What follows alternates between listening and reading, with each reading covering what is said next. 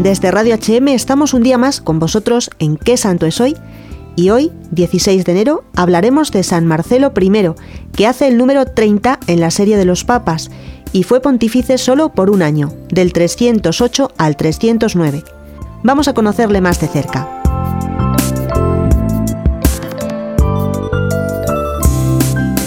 San Marcelo vivió la más violenta de las persecuciones del emperador Diocleciano, animando a todos a permanecer fieles al cristianismo. El Papa San Marcelino fue una de las víctimas de Diocleciano en el año 304 y cuatro años más tarde fue elegido Papa nuestro santo de hoy, San Marcelo, cuya labor principal consistió en reorganizar la Iglesia.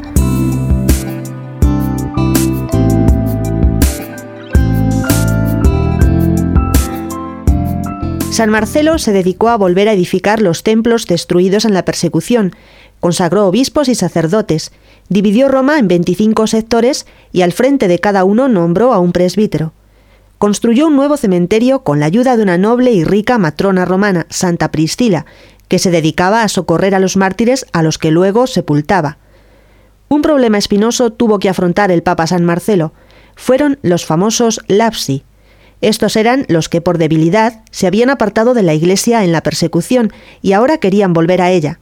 San Marcelo les abrió todas las puertas de la reconciliación después de una oportuna penitencia, y con este motivo una sección de la Iglesia comenzó a tildar a Marcelo de excesivamente riguroso. Otros, en cambio, le consideraban blando por conceder el perdón. En Roma hubo revueltas callejeras entre los cristianos, algunos perdieron el control y se llegó en alguna ocasión hasta la sangre. Magencio hizo responsable de los desórdenes a Marcelo y por ello lo condenó al destierro.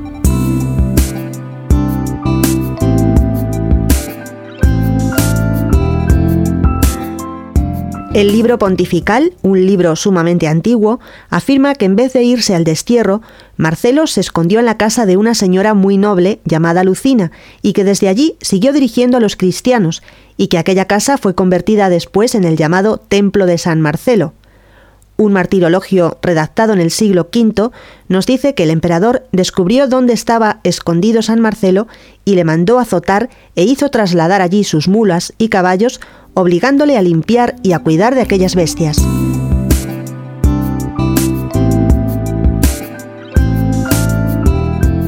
En enero del año 309 moría el Papa San Marcelo en silencioso martirio. Sus restos descansan bajo el altar mayor de la iglesia levantada en su honor en la ciudad de Roma, en la Vía del Corso. Hoy, amigos, pedimos a Dios que nos conceda como a San Marcelo la gracia de no renegar jamás de nuestra fe ese gran tesoro que recibimos en el bautismo y que llevamos como en vasijas de barro.